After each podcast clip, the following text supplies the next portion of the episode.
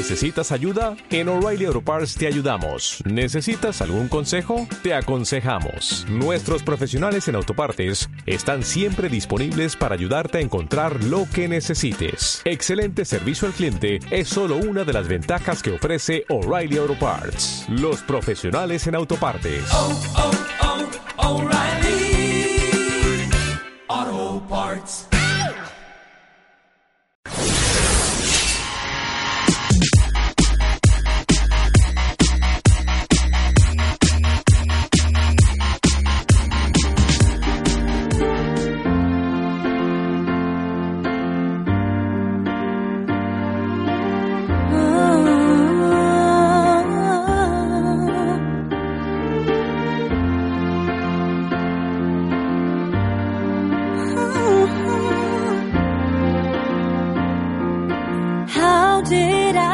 El Sabio descubrió que para que los corazones estuvieran unidos, además de su parte de oscuridad, tenían que tener un poco de luz.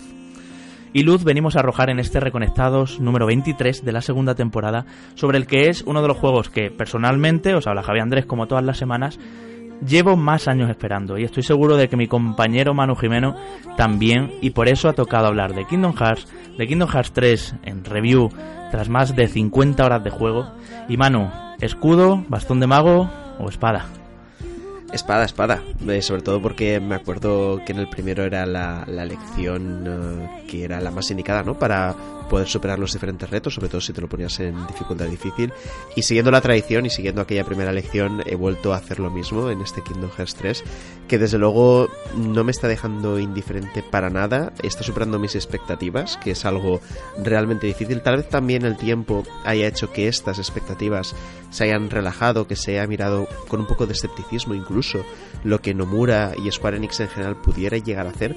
Pero lo cierto es que el abordar también el juego con mente totalmente abierta, con uh, la sorpresa que te pueda deparar, me está ayudando muchísimo a disfrutarlo mm, rescatando aquellas sensaciones de aquel primer Kingdom Hearts que para mí es el videojuego que más me ha sorprendido. Eso que alguna vez hemos hablado, ¿no? Que comprábamos videojuegos en ocasiones simplemente por su carátula o que eh, te regalaban los videojuegos y no sabías exactamente de qué iban y cuando los descubrías era una emoción tremenda, pues de alguna forma estoy rescatando un poco aquellas sensaciones con este Kingdom Hearts 3 y me parece que ya solo simplemente por eso, porque lo que me está pasando a mí, eh, sé que a mucha otra gente, a muchos fans de Kingdom Hearts les está pasando, hace que Nomura haya dado en el clavo en absoluto con, con, este, con esta tercera entrega. Y Enrique García, estás por aquí también. Esta vez cambiamos los roles contigo. Eh, hace solo dos días eh, salía el programa de, de, Resident Evil 2, review que le han metido un montón de horas y le siguen metiendo, entiendo que irás por el platino de él, pero hoy cambiamos los papeles, nos toca a nosotros aquí eh, acariciarnos el uno al otro diciendo lo maravilloso que es este juego, mientras tú te comes tu latita de anchoas, lástima que no esté Sergi para acompañarte contra la chinada. No, la tita, la tita de anchoas no me voy a comer porque sí que tengo ganas de escucharos y sobre todo de haceros algunas preguntitas, ya sabéis que ya vosotros sois los que habéis estado encima de este lanzamiento, yo todavía sigo eh, con Resident Evil Remake 2 muy a gusto. Tengo muchas ganas de, de ver. Todavía no, no, me para a planificar el tema del platino. Lo tengo que hablar con, eh, pues con César por ahí a ver cómo lo está haciendo. Pero sí, vamos a escucharos Kingdom Hearts, que yo sé que además es un juego muy especial, no, no solo para vosotros, sino para muchísimos aficionados al ocio digital y, y muchísimos eh, patrones y oyentes de Reconectados. Y a ver qué tal ha salido la, la magia Disney esta que tanto nos gusta. La magia, la magia. Yo, Manu, te hacía, tengo que decir que te hacía de bastón, ¿eh?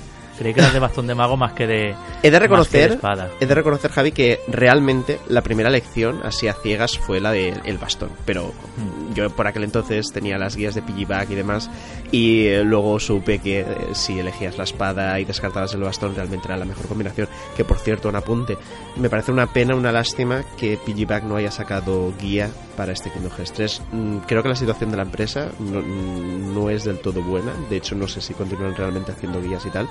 La última que compré fue la de Final Fantasy XV y desde luego es uh, un bonito adorno en la estantería porque después de las actualizaciones que hubo realmente yo creo que sirve para bien Otro poco claro entonces Claro. entiendo entiendo que, que esta editorial se está encontrando frente a estos problemas no porque yo incluso también puedo sospechar que Kingdom Hearts 3 en algún momento va a experimentar algunas actualizaciones que cambien de, algún, de alguna manera partes no, no de forma tan importante como Final Fantasy XV pero sí que es cierto que alguna que otra cosa no entonces es posible que eso haya, haya provocado que no haya una guía oficial para este título. Algo en serio que me apena porque yo era de, de ese tipo de jugadores que tanto con Final Fantasy como con Kingdom Hearts eh, compraba el juego y junto al juego compraba la guía, ¿no? Y muchas veces, aunque no la leyera porque no quería estropearme la sorpresa, los artes que había dentro me fascinaban y me encantaba a lo mejor ojearlo de vez en cuando. Sí que cuando a lo mejor me atascaba, pues, pues miraba alguna cosilla, pero no sé, el hecho de no tenerla hace que me falte algo, ¿no? Que, que ese ritual de, de cada nuevo Kingdom Hearts esté un poco incompleto con, con esta entrega. Mm, De todas formas, también el mundo de las guías, nos estamos desviando ya para empezar, pero bueno, como tenemos buena música de fondo, el mundo de las guías eh, eh, está muy cambiado también porque, claro, hoy en día con YouTube y con los wallthrows, que esto que te hacen el 100% de los coleccionables Sí. en tiempo real para que lo vayas haciendo a la vez y todo, pues claro. Es complicado mucha competir. más sí. competencia. Mm. Bueno, chicos, vamos para adentro. Hora de enfundar la llave espada con Sora, claro, con quién si no.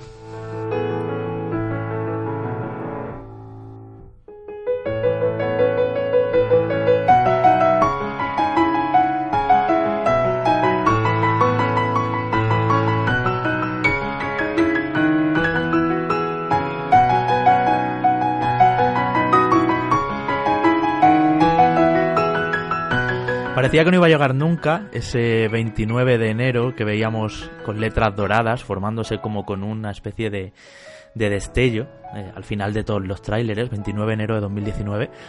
Y parecía que no iba a llegar nunca y mucha gente dice, bueno, si no ha sido para tanto la espera, el juego lo vimos y se anunció por primera vez en julio de 2013, es decir, hace seis años. ¿Por qué siempre hablamos de una espera de 12 años? Porque, y es ni más ni menos que porque Kingdom Hearts 3 salió en Europa en 2006, eh, hace más de 12 años, y desde entonces, cuando acababas aquel juego, sabías que esto tenía que seguir. Más allá de que empezaran ya los spin-offs y, ya Chain of Memories estaban Game Boy Advance y demás, eh, Manu estarás conmigo en que cuando vimos ese epílogo de Kingdom Hearts 2, que era además totalmente ido de olla, era Nomura en estado puro, decías, vale, aquí tiene que haber una tercera parte. Y se filtró mucho, bueno, no sabemos si se filtró, nunca lo sabremos, pero se rumoreó y se habló de que PlayStation 3 tendría Kingdom Hearts 3, sería un juego en Sí. exclusiva. Esto fue así, tirando de meroteca, ¿no? Porque es que No tanto, Mm. no tanto que se rumoreara Javi, sino que se llegó hasta anunciar, ¿eh? se llegó hasta anunciar, ¿no? Ju- Justo a la vez con, con Final Fantasy Versus 13. Mm. Pues fijaos, o sea, que- bien, bien, bien traído Enrique, porque eh, Lo hemos tenido los dos al final. Muchas veces- por dónde. eh, uno se plantea eso, ¿no? De bueno, porque estamos hablando de 12 años si realmente esto Mm. no se vio y se vio el logo hasta 2013. Y yo tengo que decir una cosa y ya os doy paso. Eh, como decimos, soy el que se ha encargado de la review. He tenido esa suerte, gracias Manu por estar también conmigo. Hemos podido compartir impresiones, partidas. Llevamos un montón de días encerrados. Sí. Eh, iba a decir enredados. y, y tengo que decir que ha merecido la pena. Eh, es uno de los análisis más importantes de mi vida por lo que supone esta saga para mí. Y le he metido mucho cariño y sobre todo os lo quería que- traer aquí a Reconectados con todo ello. Hablaremos del nuevo juego sin spoilers, que todo el mundo esté tranquilo. Sí. Tanto Mano como yo ya nos hemos, fuera de antena antes de grabar, eh, dicho unas cuantas cosas que no se van a tocar. A lo mejor lo echáis de menos, de oye, habla de qué tal está el final, de si cierra como debe. No se va a hablar de eso, simplemente. Y tampoco vamos a hacer mención explícita a este mundo, a este mundo y a este mundo. Porque parte de la sorpresa es eh, ir descubriendo todas esas historias. Y hay gente que, como Manu también decía muchas veces, ha intentado estar esquivo de los tráileres para no saber qué personajes van a aparecer, qué situaciones y demás. Manu, eh, supongo que no hace falta que diga más. eh, lo encantado que estoy con este juego. Tiene sus cositas, ahora las hablaremos también. Cuéntame tus impresiones. Pues eh, antes que nada, eh, rescatar lo que estabais diciendo, ¿no? De la espera, porque hablamos de tantos años. Eh, efectivamente, yo recuerdo que de- en aquel entonces, cuando salió Kingdom Hearts 2, eh, estaba en el foro de eh, Catch Maniacs, que es Mm, sí. el foro de, de nuestro compañero en Medistation que se ha encargado del análisis también, que, que, que era suyo realmente. Y allí la gente eh, mucho con diferentes teorías, ¿no? Y recuerdo, si no recuerdo mal, se asociaba ese epílogo de Kingdom Hearts 2 realmente a, ese hipotético Kingdom Hearts 3, ¿no? Lo que pasa es que finalmente correspondía a Birth by Sleep y no tanto a aquella tercera entrega, ¿no? Por lo que todos los fans de Kingdom Hearts eh, llevan mucho tiempo esperando la tercera entrega numerada que se ha hecho muchísimo de rogar. Nadie, nadie esperaba que tantísimos spin-offs, eh, tantísimas entregas que se iban atrás y hacia adelante en el tiempo pudieran ponerse por en medio entre una entrega numerada y la siguiente. Entonces, por eso la espera ha sido, ha sido tan dura, ha sido tan complicada para el fan, ¿no? Aparte de que la, problemática de que cada una de ellas aparecía en una plataforma diferente, algo que dificultaba mucho el seguirlo de alguna forma en tiempo real, es decir, en el hecho de que en un año en concreto apareciera un Kingdom Hearts y tú pudieras optar a jugarlo, ¿no? Yo creo que muchos hemos acabado jugando a todas estas entregas con eh, esas eh, recopilaciones de juegos que han aparecido a posteriori y que desde luego nos han hecho la vida un poquito más fácil. Y con todo eso, eh, lo hablas tú también muy bien, ha habido mucha gente también como yo que ha intentado eh, aislarse un poquito del bombardeo mediático que existe o que ha existido alrededor de la promoción de este juego. Y tal vez por eso eh, entiendo también que las sensaciones que tengo son tan, positivas. Tú me decías antes, fuera de, antena, que te sorprendía que mm, ya la entrada al juego, ya ese primer mundo, me hubiera impactado tanto y de forma tan positiva, ¿no? Porque tú, mm, bien apuntado... Yo ya te veía venir. Claro. Yo ya te veía venir. Tú bien apuntado, eh, comentabas que lo que venía después era mucho mayor, ¿no? Y pensabas que mm. en ese momento es donde yo me iba a enamorar. Pero yo realmente me enamoro en el momento que veo que el salto adelante que hace Square Enix y que hace Nomura con la franquicia, a nivel de ambición, a nivel de recursos, a nivel de ideas, es tan grande, es decir, llega a concretar tantísimo ideas buenas que a lo mejor en otras entregas estaban algo más difusas. Llega a tratar también la, la, emblemática presencia de personajes y mundos Disney que son tan importantes y que a lo mejor en otras entregas eran más decorativas y eran más de adorno y comparsa de, de, Sora, Mickey y Goofy que otra cosa. Total, y era como súper cutre. claro. Mm. te, voy a ir interrumpiendo. Eh, este es uno de los puntos principales de este juego y para mí, y os dejo ya el titular, esto lo convierte en el mejor Kingdom Hearts de todos, pero de largo. Sí. O sea, creo... A saco, así, empezamos. así empezamos, Enrique, que no hay color. Eh, de, eh, hecho... Lógicamente, mm. lógicamente, ha pasado, ha pasado una década desde, desde el anterior numerado, ¿no? Pero, y los otros son portátiles al final. Pero tengo que decir que eso es esto que está diciendo Manuel, la clave. Por primera vez recorrer las historias de los mundos Disney hmm. no es una versión del todo a 100 de las películas, como pasaba un poco antes por limitaciones técnicas, porque eh, los mundos eran cerraditos, pasilleros y ahora son entornos muy grandes. En algunos casos se trata el mundo como una como la misma historia que se cuenta en la película, además con unos gráficos que claro, son casi como ver la película, ¿no? Con el Unreal Engine que ha funcionado también. En otros casos se hace como una especie de secuela de lo que sería la película, en otros casos yo que sé, hay un montón de alternativas, mm. en otros casos como un poco una precuela, una historia paralela, o sea, cada mundo se toma sus licencias, todo bajo canon absolutamente mm, con los personajes, con una gesticulación, un doblaje en inglés, por desgracia no está en español, pero con las voces originales en muchísimos casos, en muchísimos mm. actores de las o sea, es que es realmente hay películas que puedes ahorrarte las verlas y verlas en Kingdom Hearts, es que esto es muy heavy. Sí, sí, sí. Eh, y, de hecho, justamente yo creo que ese es el impacto más fuerte que tiene cualquier jugador o que tendrá cualquier jugador en el momento que entre en contacto con, con Kingdom Hearts 3. Sobre todo, en este programa hemos incidido muchísimas veces en que el apartado técnico es importante porque ayuda a transmitir mensajes al, que, que acaban llegando al jugador con mucha más fuerza, ¿no? Esa es la ventaja que tienen las grandísimas eh, producciones, que esa inversión económica en eh, recursos de animación acaba desembocando en que tú sientas eh, ese, esa intención del desarrollador, ese mensaje que te tiene que llegar mucho más fuerte, que si al final tienes unos gráficos que, o unas animaciones que no refuerzan eh, esa transmisión de información. ¿no? Entonces aquí, por ejemplo, el hecho de ver realmente a Goofy y Donald como nunca antes los habías visto, que parece un poco coña, pero el hecho de que cada eh, conversación esté, o, casi todas las conversaciones estén dobladas, que tengan sus animaciones específicas, que yo que sé, personajes como Hércules, como Hades, por ejemplo, hagan mm. diferentes coñas que están además muy relacionadas con la propia película, que son muy, muy estrechas además con su verdadera personalidad en, en, estas películas y demás, hace que el disfrute en, en Kingdom Hearts sea absolutamente máximo y que realmente esté en valor el hecho de, de este crossover entre Square Enix y Disney, que realmente no es tanto crossover, porque aquí podríamos estar hablando del videojuego de Disney eh, definitivo. Definitivo. Porque realmente la base, la base es Disney. Así como en otros, y esta es una parte criticable para muchos, así como en otros, Square Enix estaba apoyando mucho en personajes de, de Final Fantasy para darle un empaque de carisma tremendo.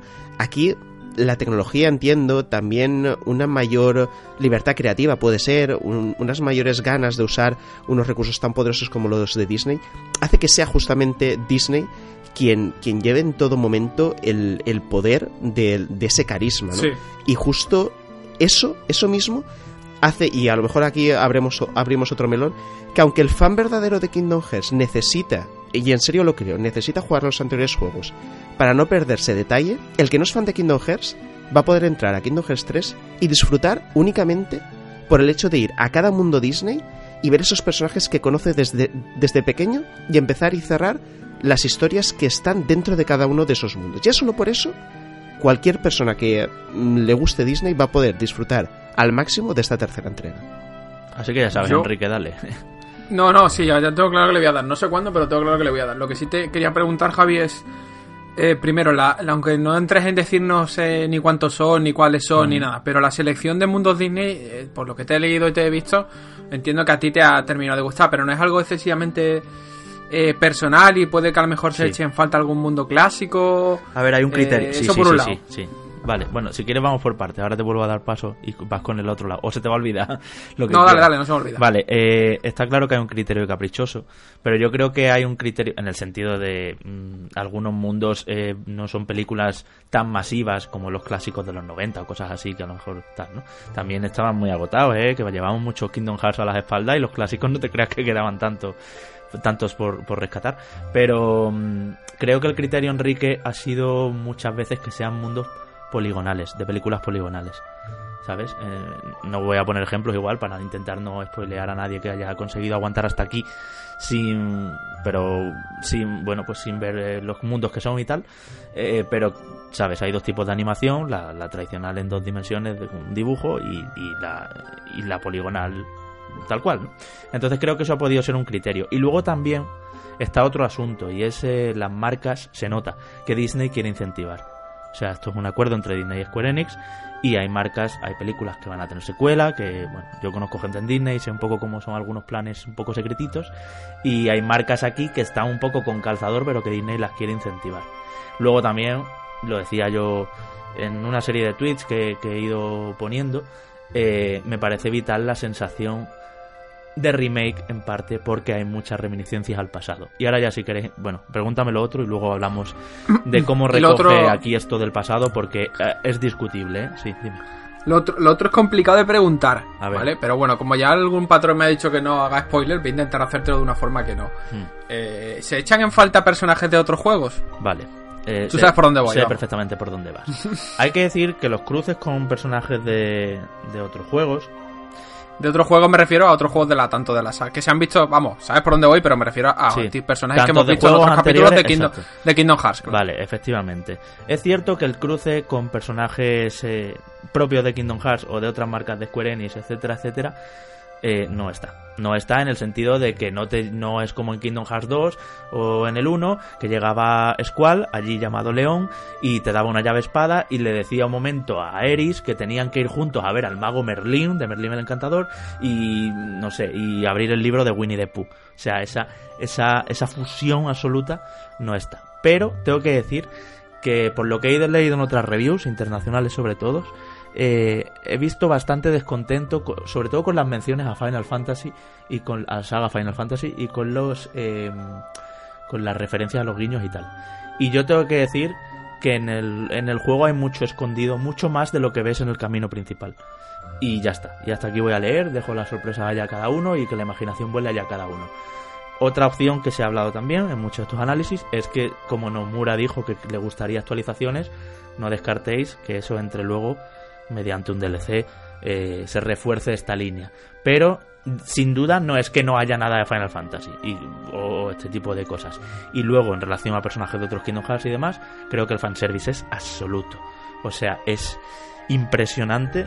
Ya no solo el fanservice para el que se sabe las películas Disney y se sabe todos los diálogos, como nos pasa a muchos, sino también cómo se tira de momentazos ya en los primeros 10 minutos, Manu puede dar fe, eh, es exactamente lo que quiere el fan. De hecho, esos primeros minutos entre eh, la introducción eh, de, escenas intercaladas de diferentes entregas con ya la introducción real a Kingdom Hearts 3 y, esa, y ese inicio típico en cada Kingdom Hearts y luego la entrada al primer mundo, es que es casi una película de la que no te importa que todavía apenas hayas tocado el mando porque lo estás disfrutando de una manera. Tienes los Tiene muchísimas cinemáticas, lo diré ya. ¿eh? Sí, sí, sí, muchísimas. Y, y, supone además, que lo decía anteriormente, un contraste muy fuerte con lo que era hasta ahora Kingdom Hearts, pero, pero lo disfrutas porque realmente dices, es que con un producto así de alguna forma soy un poco un privilegiado, todos los que estamos jugando, porque son películas, son eh, personajes tan míticos que el hecho de tener, de estar viviendo eh, un poquito más, un poquito más de ese extra de ese personaje, y hace que el juego sea único, ¿no? Y que por eso eh, la importancia que tenga en, en todo su conjunto sea tan alta. A mí me gustaría abrir también, Javi, un melón y es eh, que empecemos a hablar un poquito del gameplay, eh, porque también yo creo... Ah, eso, eso, eso me interesa. Claro, yo creo que es una de las cosas más importantes y tú sobre todo que, has jugado has jugado más que yo y sobre todo has jugado de forma mucho más intensa, has mirado muchos recovecos, mm, me gustaría que me hicieras un, poco un análisis en global tanto de, del inicio del gameplay como cómo notas tú la, la, evolución del mismo, sin entrar en spoilers, porque yo también considero que las pequeñas sorpresas en el gameplay es, es parte del encanto, pero que que me digas exactamente qué, te ha parecido todo esto. A ver, pues os dejo otro titular. Dentro de los JRPG de acción, yo me atrevería a decir que esto es lo más variado que hemos jugado nunca. No solo en tema de combates, sino en tema de mecánicas, de las propuestas y demás. Ya sabéis que uno de los titulares también que se daba a este juego, antes bastante antes de que saliera, es que Nomura quería hacer como que cada cada uno de sus eh, escenarios a recorrer, ya no solo los mundos Disney, sino otros puntos, fuera como un juego en sí, como si fuera un, todo en un, un, 100 en uno, ¿no? cada uno su juego y su jugabilidad, y realmente creo que a nivel mecánica lo ha conseguido. Lógicamente, en Kingdom Hearts, como en tantos JRPGs, eh, por cierto, y esto ya grabaronlo a fuego todos los que estéis escuchando esto y penséis jugarlo. Por favor, por favor, por favor, ponedlo en experto. la dificultad máxima de las tres que hay. Mm, ha habido un, error de diseño, para mí esto es un error de diseño, en que en normal, en el modo medio, en el 2D3, eh, el que viene por defecto, sea un paseo. Y sea un paseo al que no se le saca partido en los combates. Mm. Porque el combate en Kingdom Hearts sí que es verdad que siempre ha sido machacar el botón de comando y de vez en cuando tirar unas magias, tal, ciertas estrategias, combinarte, eh, ponerte un equipo concreto porque este monstruo de agua, pues me pongo cosas anti-agua, eh, cosas así. Pero si no es en experto, en Kingdom Hearts 3 toda esa preconfiguración antes de los jefes fuertes, incluso esa configuración de los aliados que tienes, de Donald y de Goofy, por ejemplo, de ponerle, vale, Donald, te voy a poner dos pociones que quiero que solo se las tires a Sora y Goofy, tú tiras a Sora y a Donald, pero Donald te cubre a ti. O sea, todo, todo ese, ese manejo de menús y ese meneo de menús no lo, no lo haces ni le sacas partido, sino no estás jugando un experto. Lo puedes dejar en automático ir subiendo de niveles y farmeando más o menos un poquitín y te plantas en el final del juego sin despeinarte, habiendo mm. muerto cuatro o cinco veces. Y esto para mí es un error de diseño. Ahora bien, si lo ponéis en experto, creo que los combates, que son muchos, contra muchas unidades en pantalla, eh, son muy constantes, hay que subir de nivel, hay que irse por ahí a dar vueltas por el bosque, a, matar randoms para, para coger experiencia, este tipo de cosas que nos gustan los que nos gustan los juegos de rol japoneses, eh, creo que es súper enriquecido. Me parece que el gameplay es una pasada. Ya no tanto como empieza, muchos de los que nos estéis escuchando hoy miércoles lo acabáis de empezar y diréis, bueno, tampoco me ha parecido para tanto sino por cómo se va poniendo la cosa. Ya sabéis que aquí se va subiendo niveles, se van ganando habilidades y al final Sora es un superhéroe, o sea, es una pasada lo que, lo que puede hacer y como tú con el mando te ves tocando muchos más botones que atacar, atacar, atacar, cura, atacar, atacar, atacar, atacar, cura. Que es lo que puede pasar en modo normal, sí. Pregunta, Javi, eh, porque de hecho lo ha dicho Manu que realmente esto se puede jugar, eh, no es mi caso porque yo no he jugado los juegos anteriores a pesar de que los tengo, eh, y me están entrando ganas de jugar el 3 y ya, independientemente del tema de la historia que tienes tus resúmenes y demás. Pero a nivel jugable, poniéndonos ante un usuario medio bajo de videojuegos que le gusta el universo Disney y se compra Kingdom Hearts no como Kingdom Hearts, sino como juego de personajes Disney. Eh, ¿Cómo de accesible es la jugabilidad en los combates? Súper, de hecho, ahí entiendo. Digo, estoy siendo bastante agresivo con la facilidad porque me chirría y me da coraje y, y, todos los que nos estáis oyendo y nosotros tres somos jugadores muy habituales de videojuegos, venimos de jugar a los Souls, hola, ¿dónde vienes a ponerme esto, no? Pero está claro que es una mano tendida a público infantil, a gente no habitual de videojuegos que ve aquí un crossover Disney estupendo y a todo eso. Bueno, decisión arriesgada, pero a los que somos como un hardcore, por así decirlo, del juego de acción y del rol y de todo, pues en modo normal no es para nosotros. La descripción de ese modo tenía que ser, eh, pon este modo si habitualmente no juegas a videojuegos. Porque de es hecho, para esa gente un poco. De hecho, Javi, estaba yo hablando con César también eh, durante estos días y los dos coincidíamos en que sería razonable pensar que Square Enix en algún momento, mediante alguna actualización, añada un nivel extra. Maestro. Claro, añada un nivel extra de dificultad, como se hizo con, con algún que otro Final Mix, para darle un poquito más de, eh, de complicación a todo este asunto. Porque aquí la clave está en que cuando tú a un personaje en un videojuego, mm, eh, un personaje protagonista, claro, le das mucho poder, les das muchas habilidades, tienes que forzar a que el usuario las use. Entonces, la única forma Claro. de forzar a que, como tú has comentado, ¿no? Ese tipo de órdenes que le puedes dar a Donald y Goofy, las diferentes cosas que puede hacer Sora y que no quiero entrar en detalle porque mejor que la gente lo descubra, invocaciones y, eh, y demás cosas, la gente se forzará a usarlas si se ve acorralada en algún momento determinado. Simplemente gastarte el dinero en las tiendas Manu comprándote equipo o mejorando o comprando piezas para mejorar la llave. Eh, es que si no, pa- pa- ¿sabes? Yo, yo me imagino que jugándolo en normal, yo, vamos, lo empecé en normal y cuando vi el, el panorama me pasé a experto, pero me imagino que, que empezar, ju- jugando y terminándolo en normal, es que te tiene que sobrar el dinero. Es que da un poco igual Claro. evolucionar esto o ponerme este colgante que es antisombra porque estoy, lo que te digo, ¿no? Un jefe anti- que es especial en sombra, ¿no? O sea que mm, creo que, que de verdad no se le saca partido. Es más, mucho de las eh, de las mecánicas de combate, Enrique, son machacar el botón de comando principal y tal, y bueno, siempre ir haciendo combos que cada vez van subiendo y todo esto. Pero eh, cada muy poco tiempo, en la parte superior del menú de acciones disponibles a hacer, eh, se te pone un indicador verde eh, de que en el caso de PlayStation pulses el triángulo, en el caso de Xbox One que pulses la Y, ¿no?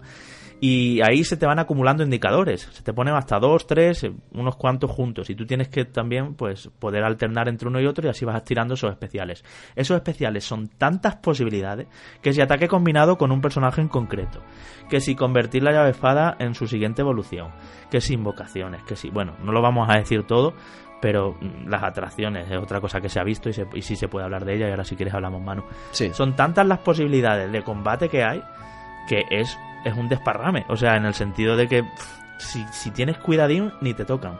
De hecho, Es eh, normal. eh, con el tema de, de- del combate, del gameplay y demás, eh, me gustaría también hacer un- una apreciación, y es que eh, Nomura, eh, Square Enix en general, a la hora de diseñar el juego, sobre todo el movimiento, si os dais cuenta, la perspectiva de la cámara cambia bastante con respecto a otros Kingdom Hearts y con respecto a cualquier juego en perspectiva en tercera persona, porque usa una cámara como si fuera un gran angular que lo que te permite, que lo que te permite es que tienes una profundidad de campo mayor, más exagerada, incluso el gran angular lo que hace es deformar en algunos puntos la imagen y además añade que cuando tú haces un giro de cámara concreto o te mueves a una velocidad mayor, la sensación de dinamismo es todavía, es todavía más grande. Entonces, todo eso repercute de alguna forma en el dinamismo que tienes a la hora de combatir. ¿no? Si, si le sumas esa cámara en concreto, junto con las habilidades que tienes eh, con Sora y eh, las atracciones, invocaciones y todo, es que es un espectáculo tremendo. Si ya en el 2 hablábamos de que, bueno, aquello era un chorreo de, de chispas, de luces de colores, de neones, de Estrellitas, láseres, de de- estrellitas, de todo, aquí ya la locura es máxima en parte por esa cámara, ¿no? Y esa cámara ayuda también a que un movimiento de la misma, que no es muy bueno, yo creo que Kingdom Hearts tiene A eso, a eso os iba a preguntar. Sí, pues eh, Kingdom Hearts, eh, la saga en sí, yo creo que tiene problemas de toda la vida con la cámara.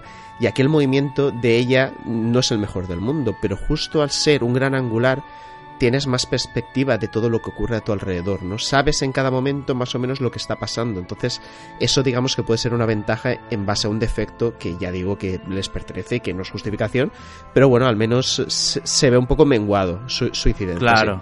Tampoco podemos decir, mano, que se haya subsanado del todo. Claro. Tú sabes como yo que hay Mm. enemigos muy grandes que no entran en plano y por mucho Sí. ojo de pez o gran angular que pongas, por mucho que veas todo el juego con una GoPro, no entra en plano. y entonces hay que, hay que, pues, bueno, hay que solventarlo un poco como se pueda. De hecho, uno de ellos es ya al principio del juego. Eh, se ha visto también muchos gameplays y tal, pero bueno, no hace falta que digamos cuál es. Pero hay que pegarle a la pata, no le llegas a la cabeza, en fin, un drama. Todo eso en una plataforma bastante pequeñita y reducida. Entonces, eh, la- los problemas de cámara, quien quiera ir por ahí con Kingdom Hearts, igual que el de los escenarios vacíos, o poco interactivos, mejor dicho, no vacíos, eh, puede, puede volver a atacar por ahí. Pero sí que te agradezco y muy buena observación em, que hables de esto. Es verdad que el juego se siente mucho más dinámico y mucho más justo. De todas formas, también os diré, parte de la proeza con Kingdom Hearts, con la saga, parte del saber jugar consiste en saber usar el blanco fijo. El fijar blanco, que es como lo llaman Sí, que se dispara con el gatillo. Entonces, eh, si un boss te pega dos, dos espadazos o, o el ataque que tenga, o te tira bolas de fuego, y tú no lo tienes en plano y estás solo tú contra el boss, no es que haya 700 unidades en pantalla, igual es que no estás aprendiendo a usar el blanco fijo. ¿Sabes? Que es que también los que venimos de todas las entregas anteriores, Claro. claro, tenemos un vicio ya que es que para mí resulta súper natural y de hecho muy acrobático y muy bonito también como uso la cámara, ¿no? Es Sí. parte de, de lo que añade el espectáculo. sí, en- entiendo que de alguna forma el...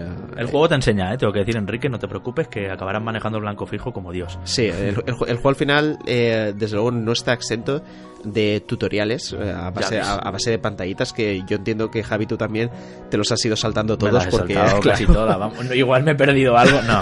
Alguna vez vi alguno por a ver esto cómo era, pero bueno, también hay que decir que como recupera, es que estamos en las mismas, quien venga a jugar todos está en casa. Recupera el tiro certero, recupera el modo acróbata, el grindar barandillas, el correr paredes, o sea, es que se ha juntado un Sora que sabe hacer todo lo que ha hecho en los anteriores juegos. Entonces, un pepino de Sora. Y además hay, hay una parte importante para el hecho de que el inicio, como yo te comentaba, fuera entretenido, fuera divertido, incluso ya te digo que a mí me ha sorprendido y me ha agradado mucho, y es que Sora, de alguna forma, eh, claro, estás empezando el juego, no te pueden dar todo el poder que tenías en anteriores entregas, ¿no? Sería algo, sería una desfachatez tremenda y no, y no habría razón de ser, ¿no? Entonces, hay una razón argumental por la que tú no tienes todo el poder, pero sin embargo tampoco te lo quitan todo, porque no tendría Tampoco sentido. estás a cero, exacto. Claro, es decir, después de años y años y años combatiendo a los eh, sin corazón, incorpóreos, a la organización 13 y tal, tú imagínate que tuvieras un Sora que fuera inútil, entonces no tendría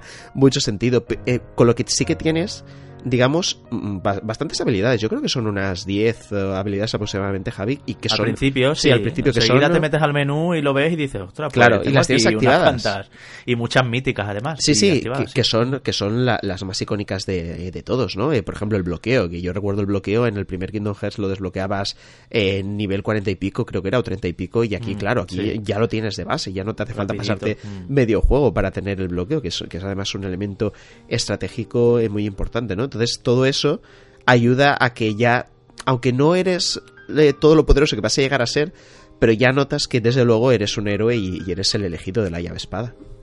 Podemos decir, chicos, que este es el Kingdom Hearts de base, en modo normal, ¿eh? Más fácil que hay de toda la saga. Igual sí, ¿eh? El 2 tampoco era muy, muy difícil en normal. Pero creo que este es más fácil. Más que nada, Enrique, por lo que decimos. Porque hay tantas posibilidades en tu mano. Tutoriales más claros también al principio de cómo. Tutoriales, además de. No tutoriales de verte un vídeo, sino de probarlo tú. La nueva habilidad que tienes o la nueva tal. Que al final le coges el punto a todo. Y es que si te matan en normal. Es porque no has tenido cuidado y porque no has escuchado cómo, cómo, cómo está la sirena de que tienes poca vida, ¿no? Porque encima Kingdom Hearts te avisa con una sirena cuando te queda poca vida, una sirena sonora, muy molesta. Entonces, mm, no sé, creo que creo que sí, que puede ser el Kingdom Hearts más fácil de todo. Vamos, no sé, no sé muy bien cómo es el de móviles, porque no lo, no lo terminé. Yo la historia del de móviles, del Chi, este primero, eh, la vi con las remasterizaciones, pero pero sí, seguramente sí lo sea.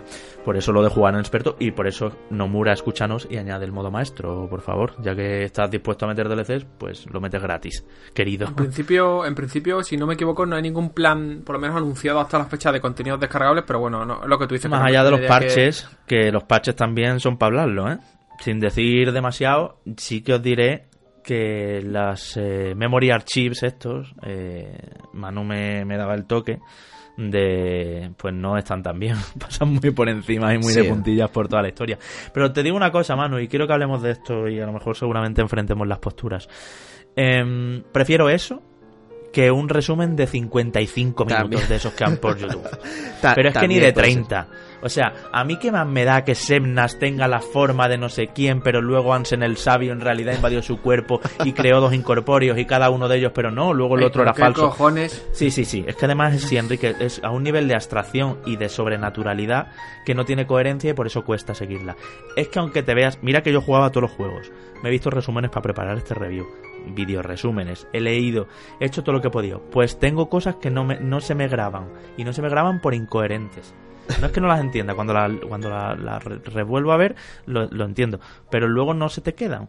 Y total, al final, de hecho, eh, prefiero, mira, prefiero estas piezas de vídeo cortitas que te cuentan pim pam y por lo menos sí que no aprietan tanto, o sea, quien mucho abarca poco aprieta, ¿no? Pues no abarcan tanto, pero aprietan bien los cuatro conceptos que tienes que tener, la guerra, quiénes son eh, Terra, Ventus y Aqua, eh, un poco todo eso, ¿no? Quién es Amsen el Sabio, quién es Seanor, todo eso y la organización y demás con que te ate un poco esas ideas, ya cualquiera lo puede disfrutar. Ahora bien, también te digo, y ya te doy paso, perdón que estoy aquí charlando mucho.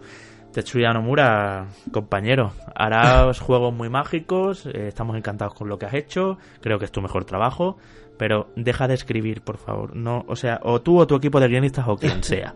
no es lo suyo. A este hombre no se le da bien escribir historias y ya está.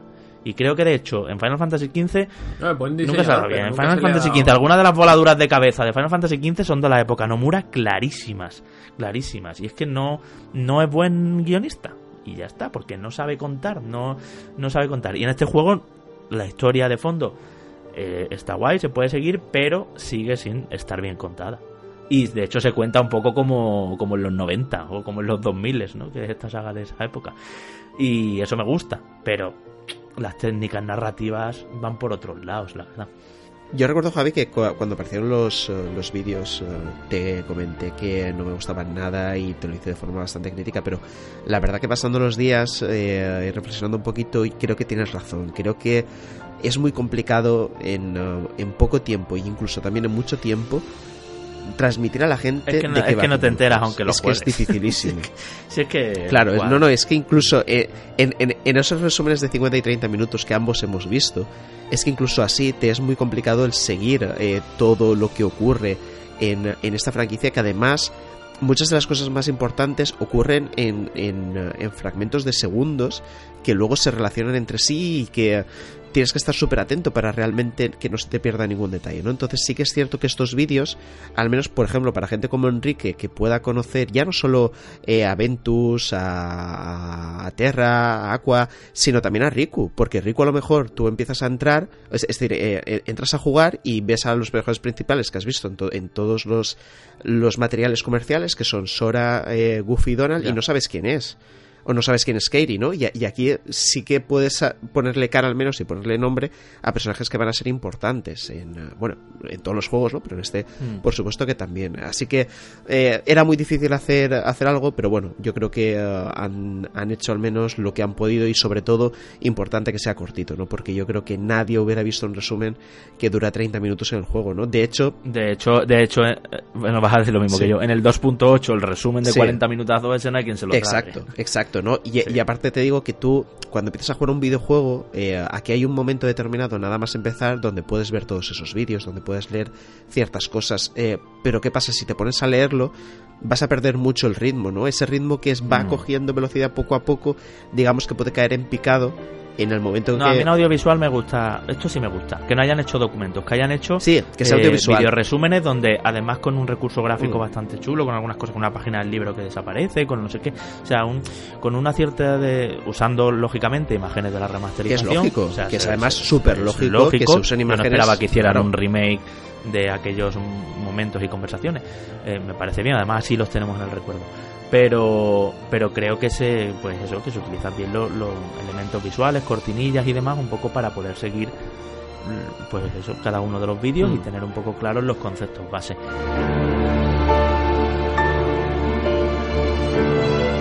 yo ya digo, Enrique, que, que, me parece que tú vas a poder jugarlo perfectamente, reflexionándolo después. Sí, sí que creo que, que es que hay mm, dos extremos, ¿no? El jugador que no sabe nada y que lo va a disfrutar porque simplemente Disney ya te da la llave, y nunca mejor dicho, para poder mm. eh, entrar en el juego y pasártelo pipa. Y luego está el otro extremo, que es seguramente en el que se encuentran muchos fans, que es el hecho de haber jugado al 1 y al 2 y no haber jugado a todos los demás. Que entonces ese fan que se considera además, por supuesto que sí, legítimamente super fan de Kingdom Hearts, no ha podido acceder a los otros títulos y se va a sentir un poco perdido, un poco decepcionado de alguna forma por no tener los conocimientos que necesita para que todas las referencias las pueda captar.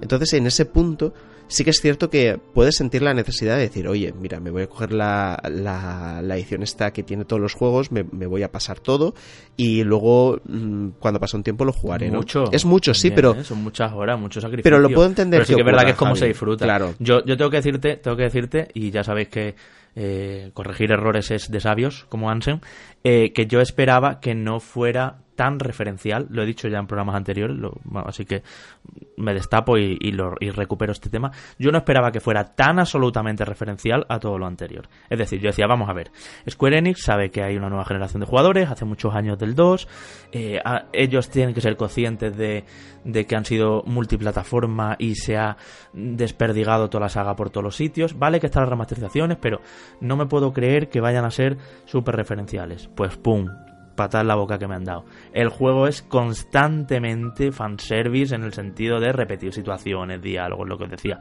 guiños, personajes. Me quito la capucha de esta, con esta mano porque es como me la quitaba en Birds by Sleep, yo qué sé, este tipo de cosas, ¿no? Entonces, como las músicas, todo. Y es demasiado para, para eh, o sea, eh, eh, requiere mano mucho trabajo entonces para disfrutarlo del todo. Lógicamente, a los que hemos ido haciendo la tarea día a día, cuando ha salido cada uno de los juegos, pues es, una excitación constante.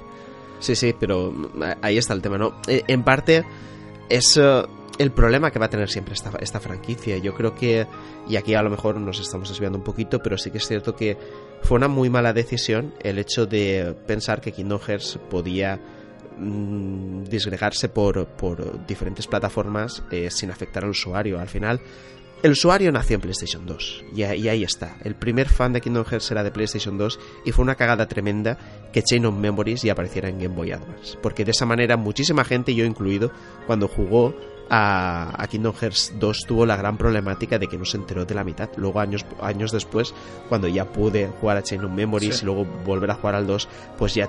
Ataste claro, cabos, viste quién era Naminé. Efectivamente, claro. cabos, pero aquello fue una puñalada a todos los fans que desde luego eh, es uno de los errores más graves que, ha cometido Square Enix con una y de luego que han tenido importancia ¿eh?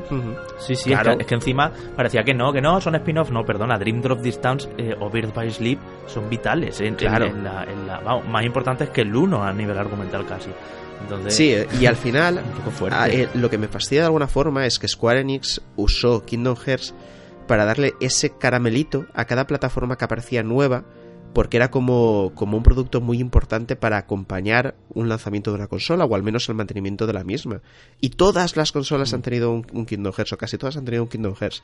Y eso ha ido en detrimento del fan. Y, eh, y la verdad que me sabe muy mal, me sabe muy mal que haya, que haya gente que labra en esta situación, ¿no? De, decir, es que quiero jugar a Kingdom Hearts 3, que a lo mejor lo acaban jugando, pero que se vayan a perder por el camino eh, todas esas referencias tan chulas, ¿no? Que después de años y años es, es imposible que, que no estén. Y eh, me gustaría volver un poquito a Kingdom Hearts 3 sacando o abriendo el melón del tema de los escenarios, que lo hemos apuntado antes un poquito por encima, sobre todo a nivel artístico, pero sí la incidencia que tienen a nivel de gameplay también, ¿no? Creo que mm, lo, lo que todo el mundo sabe, porque además se, ha comentado por activa y por pasiva, es que el componente vertical es una de, las claves del movimiento de Sora y compañía en, en este Kingdom Hearts 3, ¿no, Javi? Total, y además en los tramos finales ya es, un juego absolutamente vertical, un juego de 360 grados en todos los sentidos, un juego que va muy rápido, un juego que elimina las famosas compuertas que hacían un fundido a negro y luego iban desde negro y se volvían, ¿no? Esto es eh, entre sala y sala. Están, pero muy en muy pocos sitios. No es que las elimine del todo, pero en muy pocos sitios. Los mundos son muy grandes, no hay casi tiempos de carga, hay muchísimas cinemáticas, como decíamos, y, y lo que está guay es que explorarlos apetece. Ya no solo por ver cómo han llenado todo, consejito aquí desde Reconectados, explorad bien las esquinas porque hay detalles incluso de mundos que no están, ni personajes que no están, ni este tipo de cosas, y es muy potente. Em, pero ya no solo por, por, buscar eso, sino porque a nivel coleccionables y a nivel minijuegos está bastante bien también. He visto críticas por ahí también, algunas reviews internacionales de que, bueno, el contenido opcional son las misiones de aquí, de la nave Gummi, el hacer las fotos, el no sé qué y cuatro cosas. Bueno, cuatro cosas no. O sea, yo llevo más de 50 horas y aún me quedan cositas. Y poner todas las llaves espadas al máximo o conseguirte el equipo definitivo y todas estas locuras em, tiene lo suyo, ¿eh? Y poner a, los personajes al nivel máximo, sí. Hmm. Hablando, hablando de esto, Javi, ¿cómo es la...? Porque lo mismo es igual, en, igual en los juegos anteriores, pero bueno, te pregunto, yo siempre pregunto desde el desconocimiento. Tu postura está muy bien aquí también, Enrique, para que Manu y A todos los oyentes que no, que no hayan jugado la saga y les pique la curiosidad ahora. Eh, ¿Esta rejugabilidad, estos extras, estos contenidos desbloqueables se pueden hacer dentro de la misma partida o cuando lo terminas tienes opción de una partida más o, cómo va esto? No, eh, se tiene que hacer la misma partida. Esto es algo igual que la mayoría de Final Fantasy tiene un punto guardado antes del jefe final. Y, y bueno, hay alguna sorpresa más, pero no la voy a decir.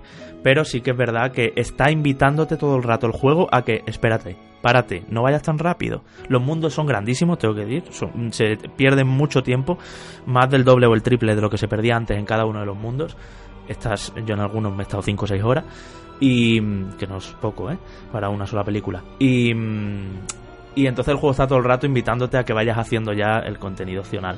De hecho, si lo haces, como estás jugando en modo experto, te vas a beneficiar también, porque cada X número de coleccionables recogidos obtienes un, un ítem especial a lo mejor o un beneficio o coges experiencia haciendo cosas opcionales o encuentras cofres que no hubieras encontrado si no estuvieras buscando los coleccionables y esos cofres tienen pues objetos de equipo bastante chulos o lo que sea. O sea que todo está muy muy sincronizado, no hay, o sea, muy muy coordinado, no hay no hay separación entre la historia principal y lo opcional. Todo está muy bien integrado y como estás jugando en experto, como espero que hagáis todos, invita a ir despacito, ir preparándome bien, ir buscando esto porque esto me va a dar este beneficio, así además cojo más dinero, voy a farmear un poco, o sea que no no es para ir rápido y eso me encanta, o sea, mm, creo que hay otros juegos en los que está la historia principal y luego unos coleccionables por ahí repartidos que búscalos y ya está. Y así el juego te dura el doble. No, no, aquí, aquí apetece hacerlo y tiene consecuencias. A mí, Javier, habría otro, otro tema que me gustaría sacar y es el tema de los enemigos que me parece que también es una de las partes más positivas que tiene Kingdom Hearts, tanto los ordinarios, los que te puedes encontrar mm, descubriendo cosas, investigando por cada uno de los diferentes mundos, los como también los, los, extras y, bueno, y los jefes principales en, general. Es decir, Yo en los jefes principales, Manu, he tenido, he tenido, sí, he tenido mis más y mis menos, porque estaba acostumbrado a una fórmula tradicional en la saga, que era llegar al final de la película, enfrentarte al malo de turnos, que sea Jafar, que sea Scar, que sí, lo que sé, ¿no? De según las películas que fueron. Eh, y aquí, bueno, pues aquí hay de todo. Hay de todo. Hay veces que te viene un sin corazón troncho, grandísimo, mm. gigante, y ese es el malo final de ese mundo. Y tú dices, bueno, ¿y dónde está? Pero hay otras veces que se hacen otras cosas. Bueno, es interesante. También está claro que es una búsqueda de variedad, que no sea previsible, ¿no? Porque, yo qué mm. sé, lo, lógico pues sería pensar en, el malo de la película, sigo al pie juntilla el, guion de la película y ya está. Se hace más imprevisible. Pero... Hmm, no sé, no sé. No, puedo decir pues mucho más, pero... Pues yo voy a decirte, a ver, eh, tú por supuesto has visto mucho más que yo, ¿no? Pero a mí sí que me ha, me ha agradado que cada uno de los enemigos que me, que me he encontrado, aunque algunos me han recordado a, a, enemigos pasados, pero han sido lo suficientemente diferentes, como también el, el, hecho de descubrirlos sea, sea algo también uh, un mm. golpe importante, tanto de nostalgia como de admiración. Hombre, como, como uh, están rehechos los grandes por ejemplo, que son estos gordos que no les puedes pegar de mm. frente, les tienes que pegar en la parte rosa, en la de atrás. O sea, cómo están rehechos, cómo se comportan, el sonido, los efectos de sonido importantísimos, son los de siempre, remasterizados, oyen muchísimo más limpios, eh, pero son los efectos de siempre. Entonces, eh, eh, todo, todo lo que tiene que ver con combate con enemigos, sea jefe o sean minions por ahí, pues, que sirven simplemente para farmear y para, para conseguir dinero y experiencia, hombre, es una pasada. Además, creo que la variedad es muy buena El diseño de niveles está muy bien hecho para que los combates se sientan distintos. Hay muchos combates que son muy particulares, que introducen una mecánica que nunca habías tenido y que solo tienes en ese combate, pero luego en otros puntos ves que se recupera y te hace ilusión. Eh, no sé, creo que, creo que es un juego que se siente variado y eso, parte del encanto, lo, y o sea, parte de la responsabilidad, la tiene la variedad de enemigos y cómo hay que pegarle a cada uno. Sobre todo, mantengo en experto, donde unos son invulnerables a unas cosas y no a otras y, todo esto. Y ya que hablas de variedad, Javi, eh, también es importante que, aunque creo que ya lo hemos dejado caer en alguna que, otro momento de, de, este programa, el hecho de que ese, ese elemento, eh, la, variedad en sí está presente en todo el juego. Y ya no solo me refiero al tema del combate, de los jefes eh, principales, de los enemigos más ordinarios, sino en, el, en la exploración misma, ¿no? En el hecho de que tengas que superar eh, un, una especie de escenario que no puedes andar de forma normal y que tengas que hacer algo con Goofy y con Donald para poder pasar esa parte o que simplemente entres de lleno en un minijuego que no te esperabas, no sé, es que es como que el juego te está guardando sorpresas en cualquier momento y no tienes tiempo para acostumbrarte absolutamente a nada, porque justamente lo normal en Kingdom Hearts 3 es que te pasen cosas nuevas cada dos por tres. De hecho, de hecho, Manu, eh, el juego te guarda para bastante al final algunas sorpresas muy muy gordas que tú dices, madre mía, si esto lo pusierais al principio, la gente flipaba. y no que hay que meterle 20 horas hasta llegar aquí, por ejemplo, ¿no? Un ejemplo. Y, y, eso, eso me parece grandioso. Yo creo que la sensación que tengo es que los mundos han sido trabajados por equipos diferentes. Y cada uno les ha dicho el director o, los directores o lo que sea. Eh, poneros con este mundo y hacer lo que un poco lo que creáis dentro de la mecánica Kingdom Hearts, lo que creáis. Y eso hace que sea pues, pues un todo en uno, o sea, es un 100 en uno, ¿no? Y luego aparte están todos los retos que tienen puntuaciones, que tienen clasificaciones, eh, todo el tema de la Navigomi, que no le hemos hablado demasiado, ni falta que hace, porque bueno, eh, la gran característica nueva es que funciona ya no en un, en un tubo, sino que es una especie de mundo abierto donde tú vas yendo a un mundo y a otro dentro de los que se te ofrecen y del nivel que lleves, porque cada mundo tiene nivel recomendado para entrar, ¿no? Todo eso sumado al, al, tramo final, que no tiene nada que ver con todo lo que has estado haciendo en los dos primeros tercios de juego. Mm, las sorpresas constantes de, ya no solo de jugabilidad, sino de, cambios de personaje, en fin, unas cosas muy locas, muy Nomura, muy para el fan, también para el no fan, y creo que lo hace súper divertido, que es un juego que es efectivista a más no poder, o sea, es, como, como pasaba con God of War con el combate, ¿no? Que te veías una nueva pelea contra los trolls que fueran en God of War, contra los elfos, que, y no daba pereza. Eso es importante en los JRPG, que no den pereza. Porque hay que farmear mucho, hay que subir de nivel y, y como todos los combates sean repetitivos, pues es un poco pesado. Entonces a mí eso me parece, me parece la, gran virtud de, de este juego.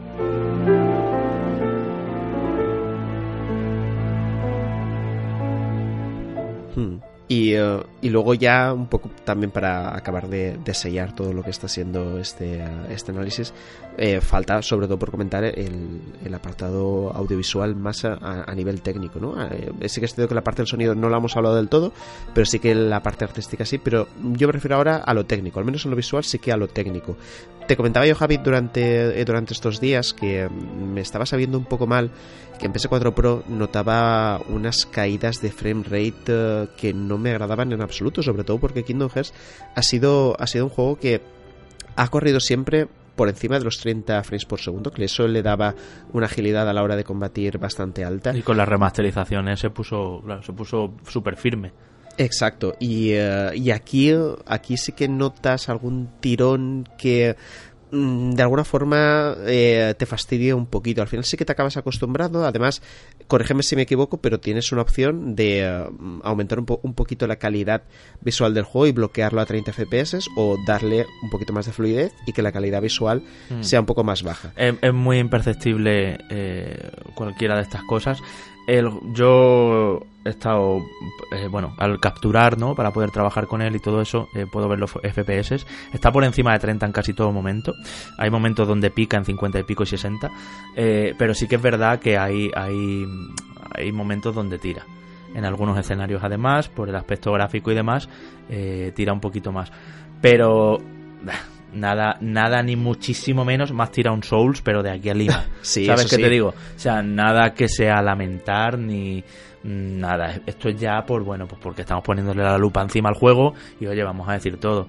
Pero Sí, no, no, es un punto. De hecho, habréis visto que en ninguna review, en ninguna, yo creo, Mm. ni nacional, bueno, no he visto 100% de las reviews, pero ni nacionales ni internacionales, se ha- nadie se ha parado a poner en duda el resultado gráfico. No es una cosa que atacarle, pero sí, bueno, si queréis poner la lupa aquí, lógicamente es verdad que hay cierto tearing en algunos en algunas Sí, texturas eh, exacto. y eso y sobre todo que el frame rate a veces pues desciende un poquitín, pero nunca bajando de los 30, ya te digo. No es exagerado, no es exagerado, pero, pero sí que es cierto que hay caídas puntuales, eh, sobre todo al principio, que eh, te dan sensaciones que el problema de estas cosas es que a mí me suelen dar sensación de imperfección, que evidentemente lo es y es una obviedad lo que estoy diciendo, pero desdibujar un poco el acabado global, ¿no? Cuando ves que algo no acaba de ser tan sólido como, como realmente pues debería, ¿no? Sí que es cierto que Mm. no, no ocurre como en, otros casos o en otros videojuegos donde esto afecta a la jugabilidad, no se ve afectada prácticamente en absoluto. Y eh, bueno, pero sí que es un, un apunte que, que- que había que tener un poquito en cuenta. Y luego, por último, lo que te comentaba, comentar la, la calidad de la banda sonora, si no me equivoco, está a cargo de Yoko Shimomura y me parece, como siempre, brutal. es Eh, que Yoko Shimomura que ya la- nos regaló Final Fantasy XV hace un par de años, mano. Sí, sí, y fue, Ya- fue, ya- fue tremendo. Eso es tremendo. De hecho, en tu Reconectados Extra, al, que es. recomiendo a todo el mundo, eh, no has dudado en usar el Somnus de Sí. Final Fantasy XV. Eh, pero es que aquí vuelve a hacer un trabajazo. No tan épico y orquestal y coral, sobre todo, ¿no? Porque allí había muchos coros, ¿no? Esa solemnidad que tiene Final Fantasy. Aquí, pues hay melodías más amables, melodías un poquito más alegres. Y se rescatan las clásicas, Javi, además. Exacto. Y hay, re- y hay remasterización y revisión instrumental incluso de muchísimas melodías clásicas. Y lo estamos escuchando ahora de fondo. Todo esto es banda sonora de Kingdom Hearts 3. eh, y a mí me parece. Bueno, de Kingdom Hearts Saga en general hemos preferido poner. Incluso, vamos, Javi, hay, mm. hay, hay un detalle en, en un mundo determinado donde se hace un poco la coña con, eh, con las fanfarrias y, eh, y con la música que suena de fondo, ¿no? Que era muy característica en cierto mundo. Y me gustó mucho ese detalle, ¿no? Que el juego no fuera ajeno a la música que realmente estamos escuchando, ¿no? Y que de alguna forma está traspasando un poco esa cuarta pared, eh, entre comillas, porque ese mensaje lo único que lo va a entender es el jugador. No se va a Tiene, entender. en tiene, bromitas para el jugador así, Sí. ¿eh? También en diálogos y en cómo están presentadas las cosas. La primera vez que te reencuentras con, no sé, con un moguri, yo que sé, cualquier cosita así, eh, tiene, su, tiene su- sus tonterías que, que son muy graciosas. Y por eso os digo que conviene mucho escucharlo bien y verlo bien, ver las esquinas. No sé por qué han dejado tantas cosas en las esquinas, fíjate. Es como que quieren premiar a quien, a quien vaya. En las Mm. esquinas me refiero a un sitios escondidos. Sí. Porque es que como vayas a piñón te pierdes mucho, mucha, mucha referencia.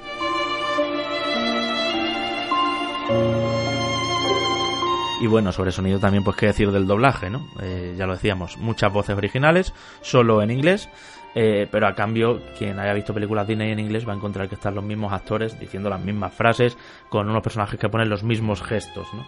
¿Qué, qué- qué más se puede pedir? Y ya, pues Javi, eh, llegados un poco a este punto, eh, aunque, aunque Enrique creo que ya te, te había hecho la pregunta anteriormente, yo te la voy a transformar un poquito. ¿Este es el Kingdom Hearts 3 que tú esperabas? ¿Se ha quedado por encima? ¿Se ha quedado por debajo de lo que tú hubieras eh, llegado a imaginar? Hmm, qué buena esta. Hombre, yo creo que es el que esperaba. Mójate, mójate. Sí, sí, creo que es el pe- no, creo que es el que esperaba. Eh, está al nivel, tiene las carencias que le preveíamos. Os decía, lo de los escenarios vacíos no, no lo comparto en absoluto. No creo que estén vacíos, sí, sí poco interactivos. Pues y de nuevo, como todos los JRPGs, ¿qué interactividad tiene el, el escenario de Final Fantasy XV? O de, o de cualquier Tales of, ¿no? O de. Xenoblade. Em, pero yo creo que sí, que esto es lo que el que llevaba tanto esperándolo quería. A mí me ha dejado muy satisfecho hasta el punto, Manu y Enrique, lo sabéis, de seguir jugando cuando ya estaba todo el pescado vendido y podía venir a la review perfectamente. Lo voy a platinear, por supuesto. Y, mm, y creo que, que sí. Vamos hasta el punto también de que no me diera pereza volverlo a empezar en experto porque estaba viendo que en fácil eh, iba a ser un paseo, eh, este tipo de cosas cuando estás trabajando contra reloj, porque claro, lógicamente, aunque hemos salido eh, hoy es miércoles, pero el juego salió ayer, eh, en Reconectados queríamos llegar lo antes posible, porque habrá mucha gente que se esté pensando la compra. He trabajado a contrarreloj, aún así he querido dedicarle todo el tiempo posible un poco para que tuvieras eso. Y creo que eso son buenas señales. Cuando pasa esto, eh, me pasó con Assassin's Creed Odyssey también, un juego que hemos mencionado aquí. O sea, me pasa con juegos sobre todo divertidos, ¿no? God of War es otro que tengo ahí pendiente de platinear y ya ves tú qué, qué sentido tendrá para mí que trabajamos en esto eh, jugar ahora God of War un año después. Ya. lo pasé tan bien, pues ese es un poco el punto que me da este juego, ¿no? Creo que a vosotros pues os pasó con Spider-Man, por ejemplo.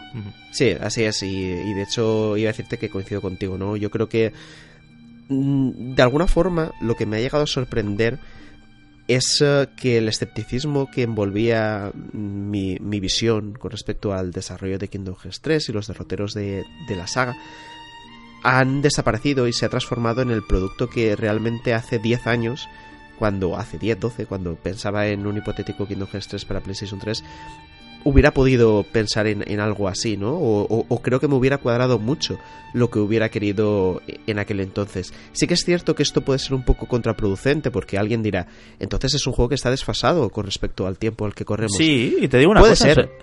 Sí, he, leído la, he, leído las reviews, por cierto, las más bajas mm. a día de hoy, a miércoles por la noche que está saliendo este programa. Eh, las más bajas son un 80.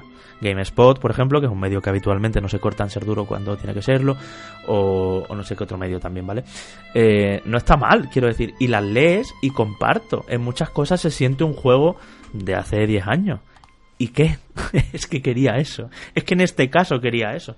No quiero The Witcher 3 con el pato Donald. O, o, o, Red Dead Redemption 2. O sea, no quiero que sea abanderado dentro de los juegos de rol y de mundos abiertos. Y... No, no.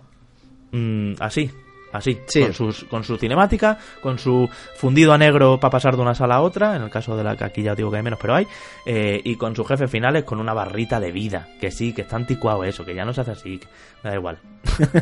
esto es lo que pedíamos a Kingdom Hearts, y esto es lo que creo que ha estado siendo. Es efectivo y le está gustando a gente, nos ha llegado también, eh, que no es especialmente tampoco ultra fama aquí como nosotros dos, ¿no? Sí, pero eh, sobre todo creo que esta esta carencia a lo mejor de, de novedades en, uh, en, la estructura, aunque sí que creo que las hay, ¿no? Yo creo que los escenarios cambian lo suficiente como para que este Kingdom Hearts 3 se sienta, se sienta bastante distinto a, a los demás. Creo que era necesario de alguna forma para reencontrarte con la franquicia y saber que ese, ese carácter único que tiene se mantiene, ¿no? Porque al final creo que el problema que, que, Square Enix ha experimentado en los últimos tiempos, que te puede gustar, te puede, te puede gustar más o menos, es que a franquicias como Final Fantasy le, uh, le ha dado un toque de experimentación que y no estoy diciendo muchísimo. innovación claro y no estoy hablando de innovación porque creo que innovación es reinventar conceptos y, y, añadir cosas que no se han visto hasta ahora. Creo que Square Enix no ha hecho eso con Final Fantasy. Fíjate que tendrá que ver el combate del 12 con el del 13 con el del 15 claro incluso con el del 10, que si era más continuista, como 7, 8, 9 y 10. Sí. Exacto, con conceptos ya conocidos lo único que han hecho es intercambiar piezas y ver cuál era la, en la que funcionaba. Y eso ha agradado a gente, a otra le ha dejado indiferente y a otra le ha molestado bastante, ¿no? Entonces, con una franquicia como Kingdom Hearts, que en su día fue muy, muy arriesgada porque nadie hacía lo que hacía Kingdom Hearts en, en, aquel entonces al mantenerte con esta línea, yo creo que sobre todo es tanto jugar como seguro como responder a la necesidad del usuario. Porque no es un producto que vaya a ser para Enrique. Aunque estamos diciendo que tú, Enrique, si lo juegas lo vas a disfrutar por, por el, tema de, el tema de Disney y los mundos y demás. Es un producto que nace por y para el fan, tanto el del 1 como el 2, como el que solo ha jugado todo, como el que solo juega al 1 pero sigue enamorado, como a ese, al que conoce la franquicia. Y ofrecerle algo radicalmente distinto hubiera sido realmente un problema. Es un poco el debate que hicimos en aquel entonces con, con God of War, ¿no? Que avisábamos de, ojo cuidado que Santa Mónica se la puede jugar mucho si cambia mucho el concepto. Se la jugaron tremendamente pero le salió bien, ¿no? Sí. Aquí no se la han jugado porque al final... Es diferente también el fan de God of claro. War que el de, que el de Kingdom Hearts, ¿eh? Aquí no se la han jugado, pero ya digo, el resultado ha sido muy positivo porque si esto va dirigido para el fan, lo que quería el fan era justamente lo que Square Enix le ofrecía. Y así, así me he quedado. Bueno, Pues supongo, Enrique, que no te hemos dejado hablar. ¿O te has tocado? ¿Estaban ricas las aceitunas o qué? no, no, no. He estado, he estado, escuchando atentamente y os he estado haciendo preguntitas sobre cosas más específicas. Ya sabéis que no soy. Cómpratelo, no soy fan de la saga. No soy fan de la saga, pero eso no evita. Si me lo voy a comprar, pero te lo he dicho que ahora no. ahora no me lo compraré más para adelante porque ahora tengo que exprimir bien Resident Evil 2 Remake. Yo tengo una cosa, Enrique. Eh, eh, deja, eh, deja a, a, Mr. X y, y, deja la tristeza y la pobredumbre de los zombies y todo eso, tío. Y, ah, bueno, y, vete al mundo Disney llegue... y vete a, a, la alegría, a los corazones, a la luz, a, a esas Piensa que mientras más depresivo llegue al mundo Disney, mejor me va a sentar. de todos modos, ahora mismo dentro de nada empiezan a venir un montón de lanzamientos que no creo que vaya a tener mucho tiempo yo ya para ponerme con el mundo ves, Disney. Esto no para, eh. Esto no para en absoluto. Desde Division, Anthem, ahí Far Cry también, o sea... Anthem, madre mía, yo le tengo unas ganas unas ganas tremendas y espero que le demos ahí fuerte los tres, eh. Que ahí, pues molaría, hombre, molaría. Eso, por supuesto, ahora que ya están los deberes de enero yo creo que ya más o menos han pasado, que no ha sido poco, dos semanas además en la o sea, dos programas en la misma semana con dos días de diferencia en fin, las locuras que hacemos, por supuesto, porque lo tuvierais lo antes posible. Todo eso os podemos decir sobre Kingdom Hearts. Esperamos que os haya gustado, que haya estado agradable eh, la música, el repaso a toda la serie, que salgáis de dudas. Ya sabéis que es un juego como. Yo voy a cerrar con esto. Como dice eh, Ikaru Utada en su single, Don't Think Twice, no os lo penséis dos veces. Y encantado de verdad.